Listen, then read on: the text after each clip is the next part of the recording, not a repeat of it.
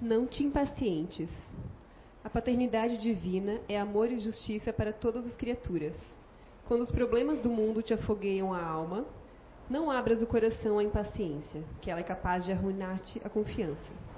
Quantos perderam as melhores oportunidades de reencarnação unicamente por, por se haverem abraçado com o desespero? A impaciência é comparável à força negativa, que muitas vezes inclina o enfermo para a morte, justamente no dia em que o organismo entra em recuperação para a cura. Se queres o fruto, não despetares a flor. Nas situações embaraçosas, medita caridosamente nos impeços que lhe deram origem. Se o irmão faltou ao dever, reflete nas dificuldades que se interpuseram entre ele e os compromissos assumidos.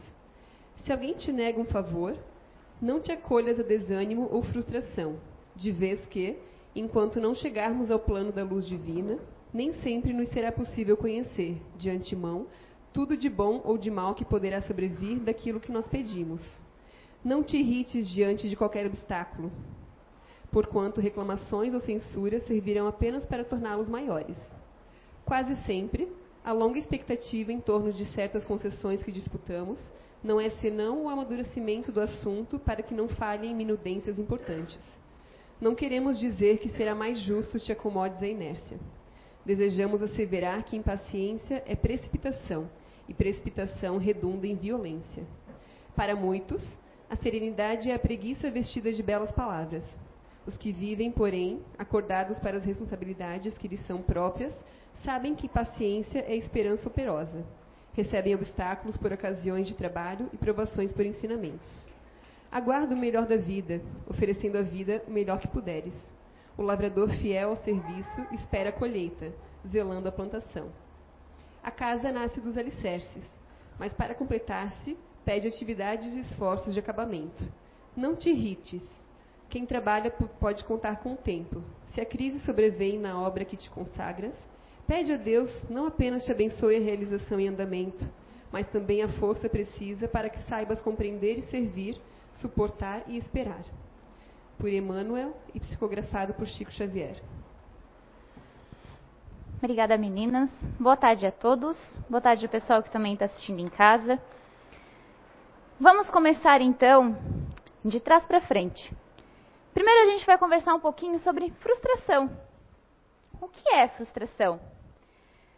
É um sentimento, uma emoção, uma raiva gerado por um, uma única coisinha: expectativa. Quando a gente almeja algo, a gente planeja e as coisas não acontecem nada como a gente esperava. Tanto conosco, quanto com um evento, um momento, quanto com os nossos filhos. Quantos de nós já planejamos uma festa, aniversário do filho, batizado, casamento, noivado, e não aconteceu de nenhuma forma do que a gente tinha planejado? Às vezes, já me, já me deparei fazendo uma palestra, planejando a palestra, eu não falo nada do que eu planejei, dentro da linha do raciocínio, mas não escrito. A gente cria uma expectativa. Eu não me frustro pelo conhecimento de que a gente está sendo intuído para levar para vocês o que a gente precisa ouvir. Mas quantos de nós frustração e expectativa, eu lido diariamente. Na área que eu trabalho, de saúde, eu trabalho com transplante. Quando a gente oferece a oportunidade, explica a oportunidade, você vai ganhar uma nova oportunidade de vida. Explica como vai ser. Muitas vezes, indo pela impulsividade, pelo interesse em ficar bom, em voltar a trabalhar, criar os filhos, manter-se a mesma imagem social. É como se as orientações, conforme a gente vai passando no atendimento, entrasse por um ouvido e saísse pelo outro. E a ansiedade de eu quero fazer, eu quero ficar bom, eu quero realizar. No pós-operatório, começa a acontecer várias complicações. E a pergunta é quase sempre a mesma: Por que, que isso está acontecendo comigo? Não, não me foi falado, não era isso que eu imaginava. Não imaginava ficar quatro meses internado numa UTI, não me imaginava ficar seis meses restrito. Não me imaginava tanta coisa. Porque a gente tem a tendência de ver o lado que a gente quer ver.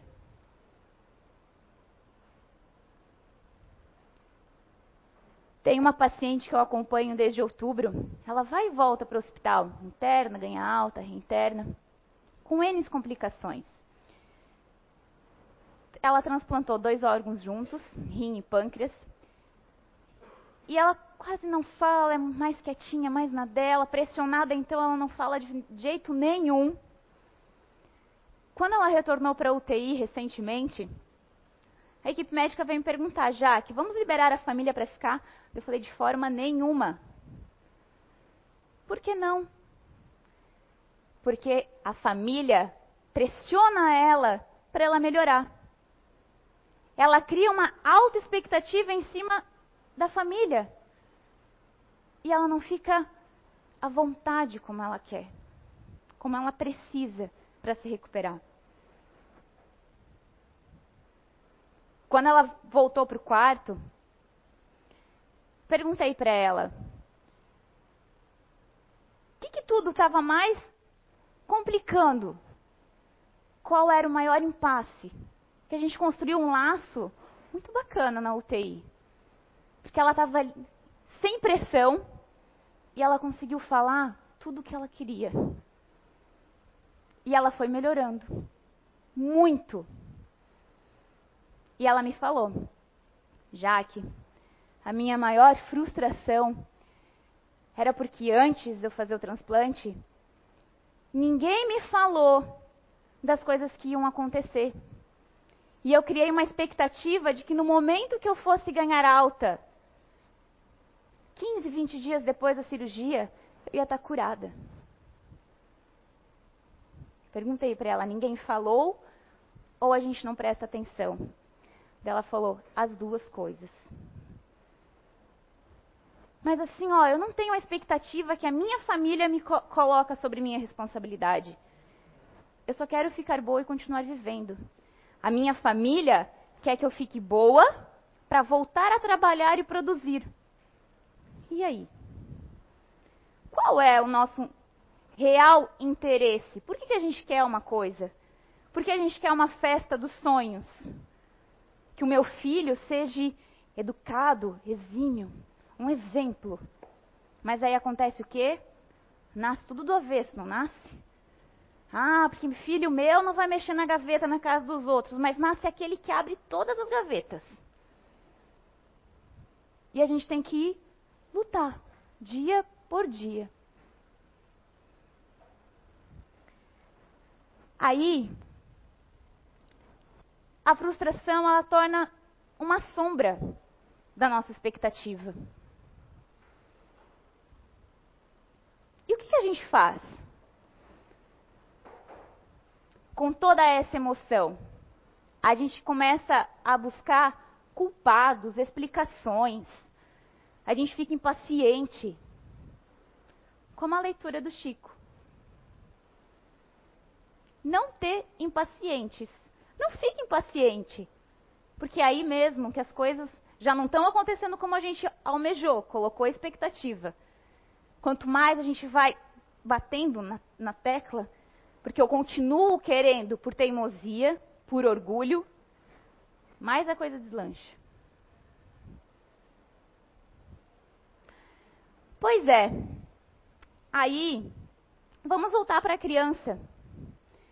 Quantos de nós hoje temos bastante dificuldade de se replanejar quando a gente bate na trave. A gente não consegue ver outra solução. É como se a gente ficasse preso, enclausurado. A gente não consegue ver uma solução diferente. A gente não consegue ouvir intuições, que a espiritualidade está nos mandando, as orientações que a gente precisa, as pessoas falando, faz assim, tenta de tal forma. Não, a minha forma. Orgulho às vezes falando, teimosia falando. Ou às vezes a gente se fecha para tudo, não quer mais ver nada, mais falar nada, vou desistir então. Quantos de nós, desde pequeno, recebemos tudo o que queremos? Ah, meu filho, às vezes a gente tem que negociar assim para motivar, para dar uma meta para o filho, um resultado. Sim. Para dar um limite, uma regra. Ok. Mas em excesso, a gente cria crianças muito mimadas. Quando viram adultos, pego muito no hospital. Ah, mas eu quero que seja feita agora. Por que agora? Porque eu acho que é agora que tem que ser. Não, fulano. Tá, por que, que eu preciso esperar até 5 horas para receber o remédio que eu posso tá, receber agora? A enfermagem está toda parada lá no posto de enfermagem. Sim, porque a sua medicação é. Tá, por que, que eu tenho que esperar até amanhã para fazer o exame? Eu não posso fazer hoje. Mãe, por que, que eu tenho que esperar até o final do ano para ganhar minha bicicleta? Eu não posso ganhar hoje. Porque às vezes a gente não tem merecimento. O que a gente quer não é o que a gente precisa. Mas a gente é muito mimado espiritualmente. A gente quer. Porque desde pequeno a gente foi mimado. Ai, ai, dá logo para essa criança, Bia, para ela parar de, de chorar e me incomodar. Tá bom, pega aqui meu celular. Graças a Deus, não tive. Tive outros mimos, tive. Foi difícil? Foi. Aí, a gente entra numa zona de conformismo.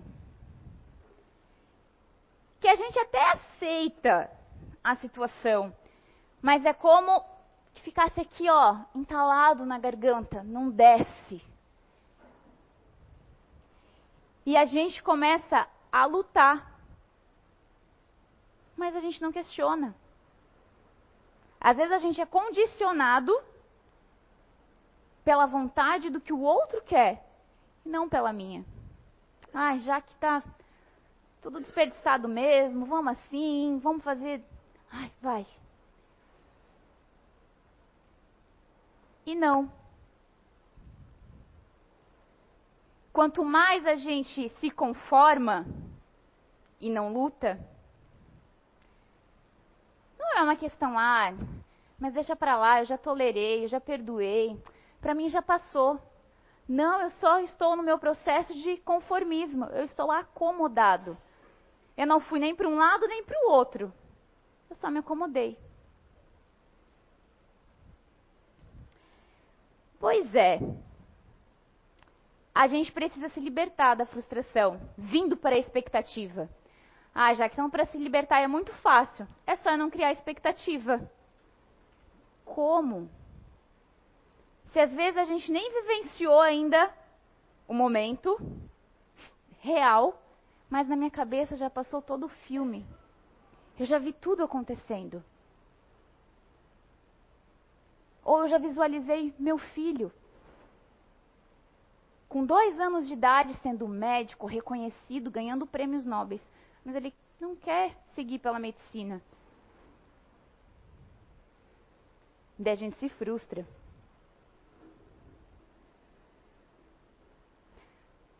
Quando eu tinha 18 anos, mais ou menos, eu prestei vestibular para teologia, para ser pastora. Hoje eu agradeço a espiritualidade por não ter deixado. Não iria conseguir. Passei no vestibular, foram três dias, mas não era minha expectativa, não era o que eu queria, não era o meu sonho. Aquela época eu não sabia o que eu queria. Como eu já estava no meio religioso, com a família, com todo mundo, assim, ah, então vamos por esse caminho. Causei frustração em muitas pessoas da minha família, porque colocaram expectativas de, já que vai ser pastora. Ai, porque ela vai fazer tal faculdade. N pessoas.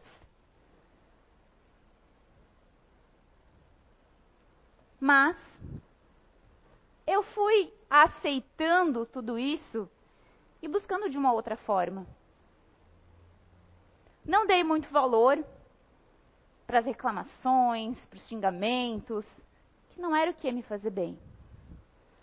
Mas quantos de nós a gente cria o hábito de reclamar? Ó oh, céus, ó oh, vida, ó oh, azar. Só não dá certo comigo mesmo. Só eu, que tenho o dedo podre. Não, deve ter alguma urucubaca em mim. Tô cheia de obsessor, não pode, eu não tô conseguindo. Não tá dando muito certo. Aí, a gente abre o nosso campo energético para aí mesmo.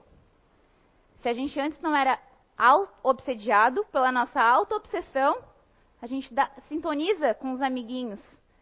Ah, então é esse daí hoje, ó. Vai ser esse aí. E eles vão. A gente abandona as boas intuições de lado e se conecta com as ruins. E a gente abre o nosso campo energético e, consequentemente, o nosso campo imunológico. Reclamar é um vício, não é? Mas reclamar é tão fácil, Jaque. Eu já estou conformado, já estou com uma minha zona de conforto. Já estou conformado que reclamar é uma forma de ação. Eu me sinto melhor quando eu reclamo. Tem uma psicografia que a gente recebeu que fala que o ato de reclamar desinflama o nosso coração. Desinflama porque ele murcha. Mas além disso, gera vícios, gera uma conexão neural de reclamar. É como se fosse uma teia de aranha. Parece que uma reclamação atrai outra reclamação e tudo vira reclamação.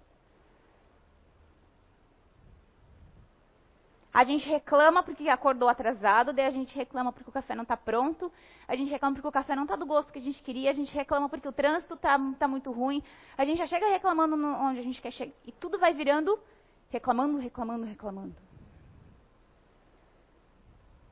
E a gente cria o hábito de reclamar, e é cientificamente comprovado.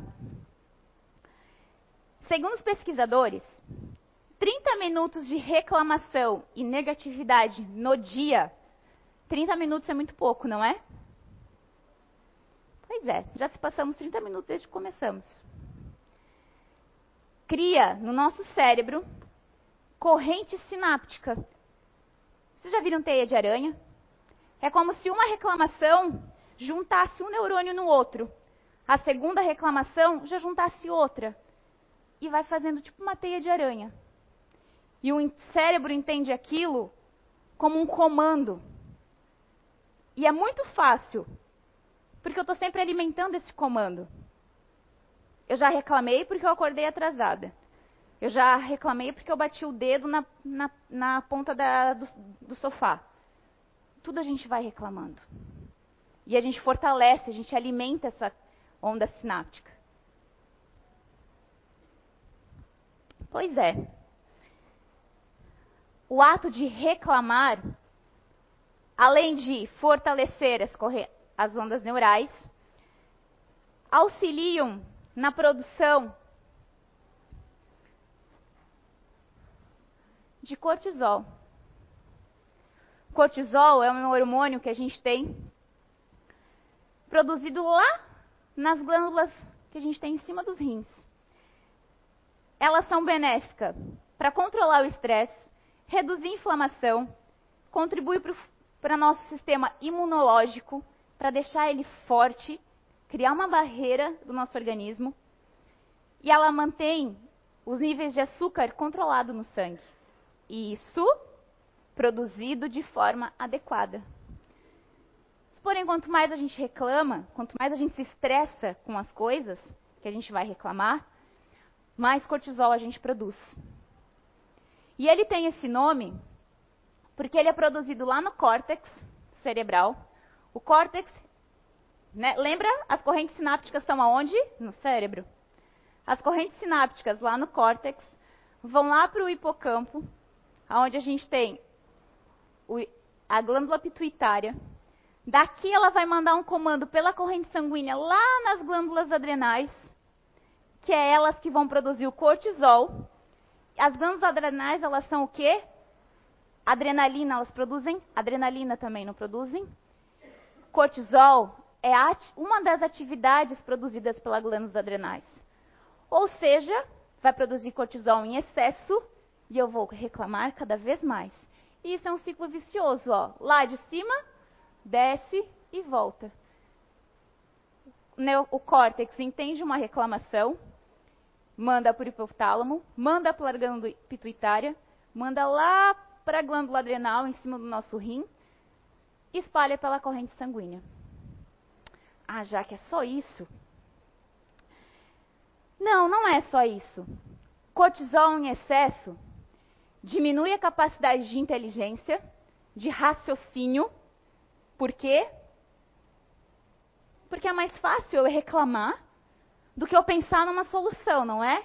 Do que eu tolerar. Muito mais fácil. E a gente não consegue pensar. E se a gente já está com os nossos neurônios todos acoplados naquela teia de aranha, a gente já aciona eles. E o cérebro fala mais alto. Causa períodos depressivos. Por quê? Quem é que reclama sorrindo? Quem que reclama sorrindo? Eu nunca vi. Geralmente a gente reclama chorando, a gente reclama se vitimizando, a gente reclama irritado, apontando o dedo para o outro. Não vi ninguém reclamar sorrindo. Aumenta a pressão arterial, porque se está na corrente sanguínea, quanto mais cortisol a gente produzir, mais os batimentos cardíacos vão precisar acelerar para dissipar isso. Causas de AVCs, infarto, muitos são gerados por estresse, por causa do índice de cortisol, colesterol alto, tudo vai lá para o coração e aumenta a pressão. Favorece o ganho de peso, falei antes que ele mantém os níveis de açúcar em equilíbrio no nosso corpo. Mas se eu estou produzindo cortisol em excesso, o que, que vai acontecer? Meu organismo não vai dar conta de reter todo esse açúcar. De, de, desculpa, de liberar todo esse açúcar. Eu vou estar produzindo em excesso. Vou comer a mais. Vou comer muito mais. Muito mais carboidrato, muito mais açúcar. Já em excesso, cortisol, a gente ganha peso. Ah, eu estou engordando, mas eu não sei por quê. Quase não como. Causa disfunção hepática. Quando eu encontrei esse itemzinho aqui, eu entendi muita coisa. Do porquê muitos pacientes transplantam por disfunção hepática e na hora da entrevista, de 10 perguntas, 30 são dúvidas e reclamações. Perguntam 10, não aceitam e reclamam 30. O fígado já está sobrecarregado. Fígado, pâncreas e rim. E diminui a imunidade. Porque ele está sendo produzido muito no meu corpo. Quanto mais reclamar, mais doente eu vou ficar. Quanto mais eu me revoltar, me frustrar com uma expectativa que eu ou as pessoas colocaram, mais eu vou ficar doente. Se a gente não quer produzir cortisol, a gente precisa buscar outro caminho. Qual é o caminho, Jaque? Aceitar. Agir. A espiritualidade, em todos os momentos, está com a gente. Mesmo quando a gente está fazendo todo esse processo de cortisol, eles estão ali junto. E eles ficam tristes, desapontados. Eles não reclamam, mas eles só falam. Eu imagino, né? Porque eu nunca escutei eles falando de mim, pelo menos. Oh, minha filha, tudo bem, não deu certo, mas vamos lá, a gente está junto. O que, que a gente faz? A gente nem escuta, a gente nem dá valor. O que? O que está falando? O que, que é esse pensamento na minha cabeça agora? Olha o que fulano fez, olha a situação que eu tô. Blá, blá, blá, blá, blá, blá, blá, blá. Porque esse meu emprego, porque a fulana, não, né? Fora quando a gente não vai reclamar para o outro, eu vou reclamar para a Bia da Letícia. E aí? Ao invés que eu podia cortar essa barreira. Lete, não gostei do que você fez, não gostei do que você falou já cortaria ali, ó, produção de cortisol em excesso. A espiritualidade é muito resiliente com a gente. De dar outras oportunidades para a gente tentar de novo. Os tratamentos, não só médicos, mas a que a gente recebe aqui na casa, são novas oportunidades que a espiritualidade vai nos conduzindo. Mas às vezes a gente está tão fechado, a nossa teia de aranha de reclamação está tão forte, que a gente não abre o nosso sistema imunológico e nem abre nem os nossos campos energéticos para receber o tratamento. Ah, mas eu estou fazendo tratamento na casa, estou fazendo tratamento médico e não está dando nada certo. Vamos para parar para pensar o porquê que não está dando certo. Lá no hospital eu vejo que às vezes a barreira é tão grande que a medicação não faz efeito. Eu causo um índice de rejeição de tanto reclamar, porque eu não quero os cuidados que eu preciso ter no pós. Eu não quero, eu sou muito conhecido na cidade. O que, que vão falar de mim se me verem andando por aí com uma máscara?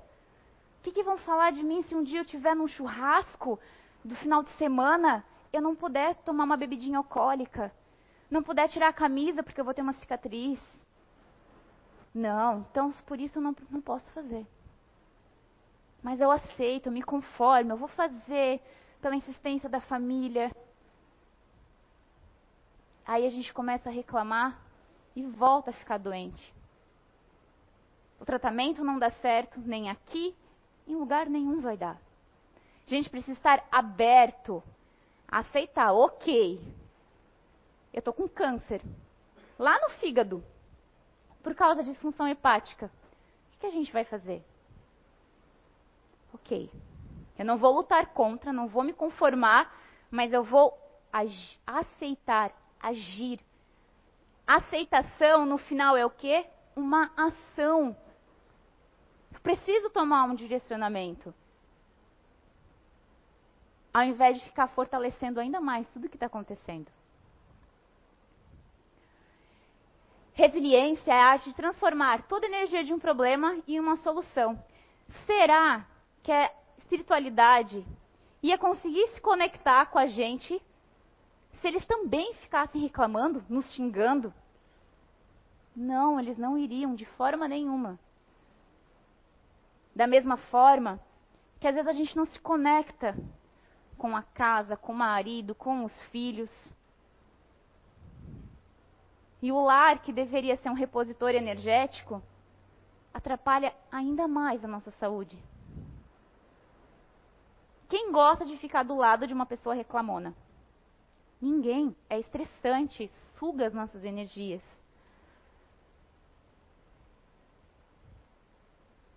Muitos acompanhantes, cuidadores, falam para mim: não é fácil, Jaque. Eu falo: acredito que não seja fácil. Que a gente está aqui, ó, dedicando tempo e nada tá bom. Tá, mas e você? O que, que você está fazendo? Muitas pessoas falam: às vezes eu não faço uma coisinha como ele quer, uma vingancinha pelo orgulho também. Ah, eu digo para ele que vou fazer assim, mas não faço. Eu brigo, eu aponto. Mas eu encontrei pessoas nessa trajetória toda que muitas falaram para mim: Muitas vezes eu choro quando ele dorme. Muitas vezes eu rezo para que isso tudo passe. E eu só peço a Deus força. Não é fácil ficar do lado. A gente adoece também. A gente tem que cuidar de quem está cuidando de nós. Um filho que tanto reclama da mãe, que a roupa não está como ele quer, o quarto não está como quer, a mesada não está no valor que quer. A mãe tolera, às vezes, por amor. É uma ação. Amar é uma ação. Agora, dar demais é um vício. Pois é. E quem de nós aqui, voltando um pouquinho para nós mesmos, porque a frustração prejudica a nós, só a gente. Prejudica o meio? Sim. Mas quem está atrasando a reencarnação, a marcha evolutiva, somos nós.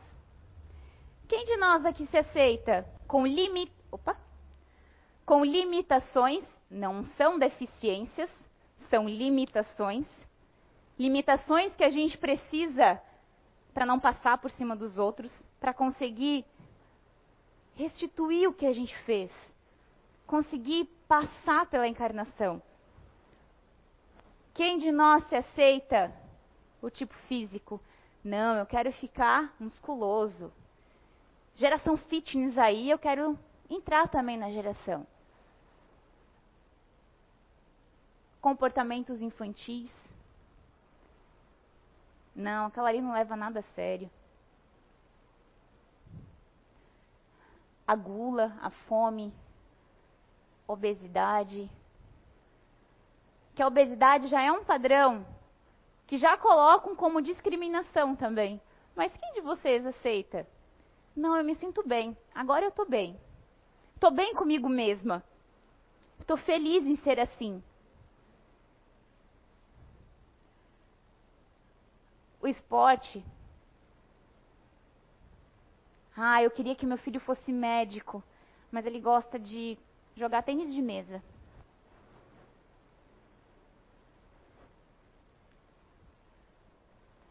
E ainda os estereótipos que a gente mesmo coloca. Quem de vocês se aceita e aceita os familiares de vocês? Aceitação é quando nada disso aqui nos impede de continuar. Que a gente entende que não deu certo e que a gente busca outras alternativas. Vamos imaginar, já para finalizar, que esse serzinho aqui era um atleta.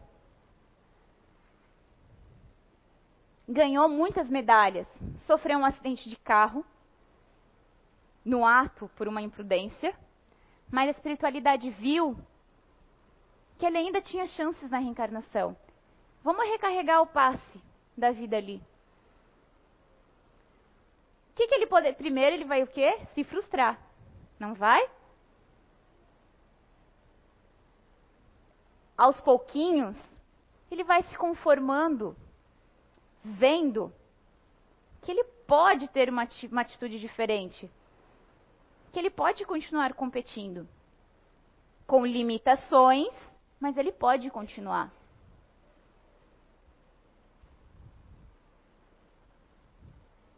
E ele vai aceitando a limitação indo atrás. Ok, então agora eu vou, em vez de correr uma corrida,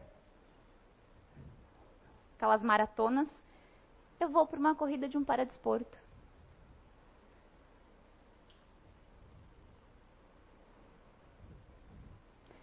às vezes, a gente tem uma situação em casa que a gente não quer aceitar muito bem. Eu não aceito que o meu filho fique paraplégico. Eu não aceito. Quem precisa aceitar? Ah, ok, não aceito, mas eu me conformo, né? Melhor levar ele assim do que não levar. Não, que bom que eu posso levar. Que bom que a espiritualidade está dando uma nova chance para ambos. Uma gestação que a criança já nasce com limitação. Não, não posso. O que, que Deus está fazendo comigo? Não, eu sou incapaz de gerar uma criança perfeita. Não.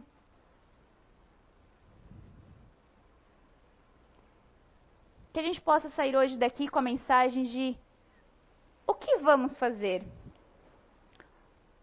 O futuro da nossa encarnação, da nossa vida, está nas nossas mãos.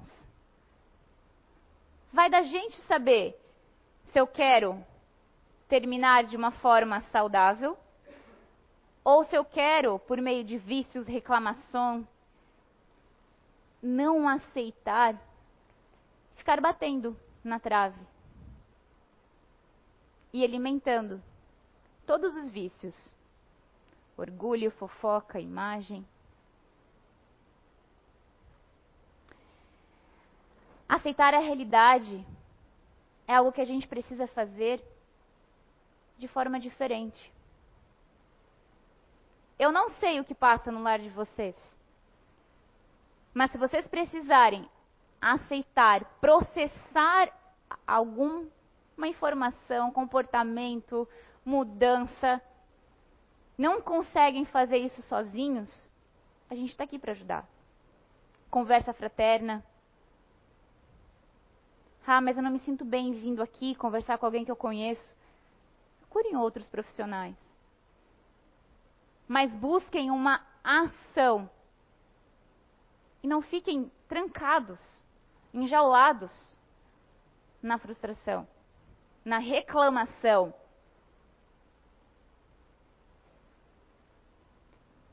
Se conheçam.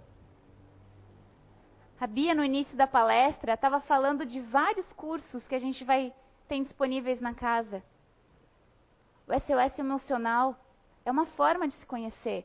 É uma forma, ok, não quero marcar uma conversa fraterna, não quero procurar um profissional, mas eu vou me permitir vir, ter uma ação de vir no SOS. Quem sabe o meu problema não é parecido com o que a Letícia vivencia. Ou eu consigo entender o porquê eu ajo dessa forma, porque fulano age de tal forma a gente aceita e começa a ver de outras formas. A gente para de ser chato, birrento e melhora o nosso relacionamento. E que a gente possa aceitar, amar, ao invés de reclamar. Obrigada a todos e tenham todos uma boa semana.